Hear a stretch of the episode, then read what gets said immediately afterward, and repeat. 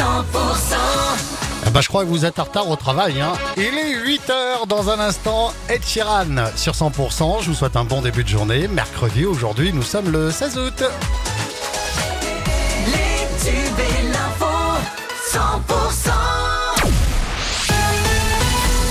L'actu dans le Tarn et le Lauragais, c'est avec Cécile Gabod. Bonjour Cécile. Bonjour Fred, bonjour à tous. L'immeuble détruit par un incendie dans le centre historique euh, d'Albi en début de semaine ne sera pas démoli. C'est pour son intérêt patrimonial.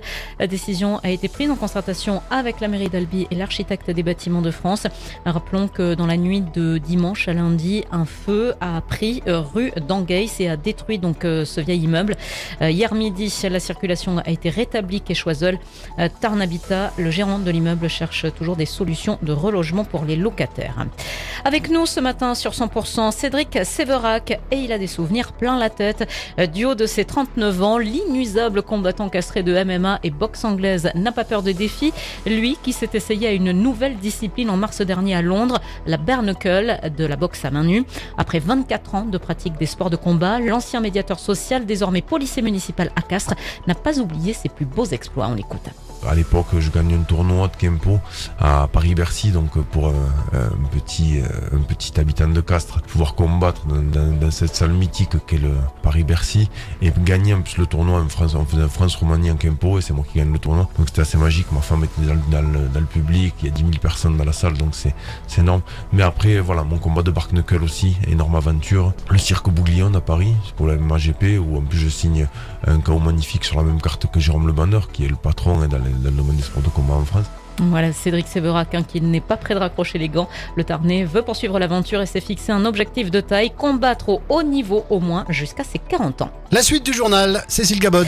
Otakos débarque à Mazamé et déploie le Click and Chill. La célèbre franchise française de tacos ouvre son premier restaurant dans le Tarn aujourd'hui. C'est sur la zone de la Molière.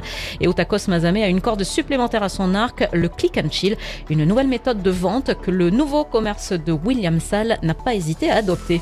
On va être le restaurant pilote pour le Click and Chill. Le Click and Chill, c'est une nouveauté chez Otakos. On va être le premier à, l'exploiter. C'est euh, comme un drive, sauf que les clients viennent euh, sur une place de parking.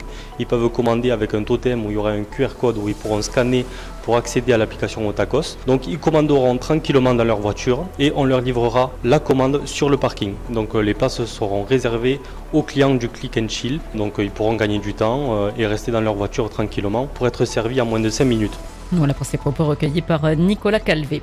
Vos soirées d'été virent euh, peut-être au cauchemar à cause du moustique tigre. Sachez que le conseil départemental du Tarn, avec le laboratoire d'analyse public Labo, vous propose euh, tout l'été des vidéos afin de lutter contre ces indésirables.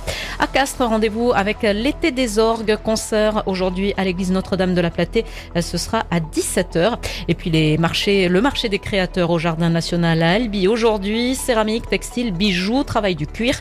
Les créateurs locaux font découvrir leur savoir-faire. Ce sera à partir de 16h et jusqu'à 23h. Cécile, on passe à l'actualité en France et dans le monde.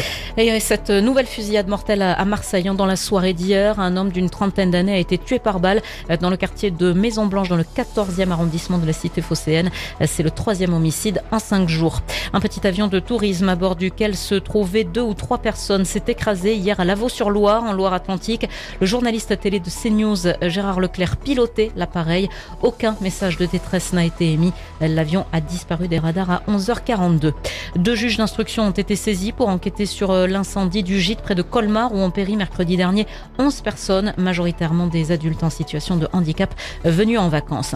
Enfin, le ministre de l'Intérieur, Gérald Darmanin, sera en Polynésie à partir d'aujourd'hui et jusqu'à samedi où il rencontrera notamment le président indépendantiste du territoire.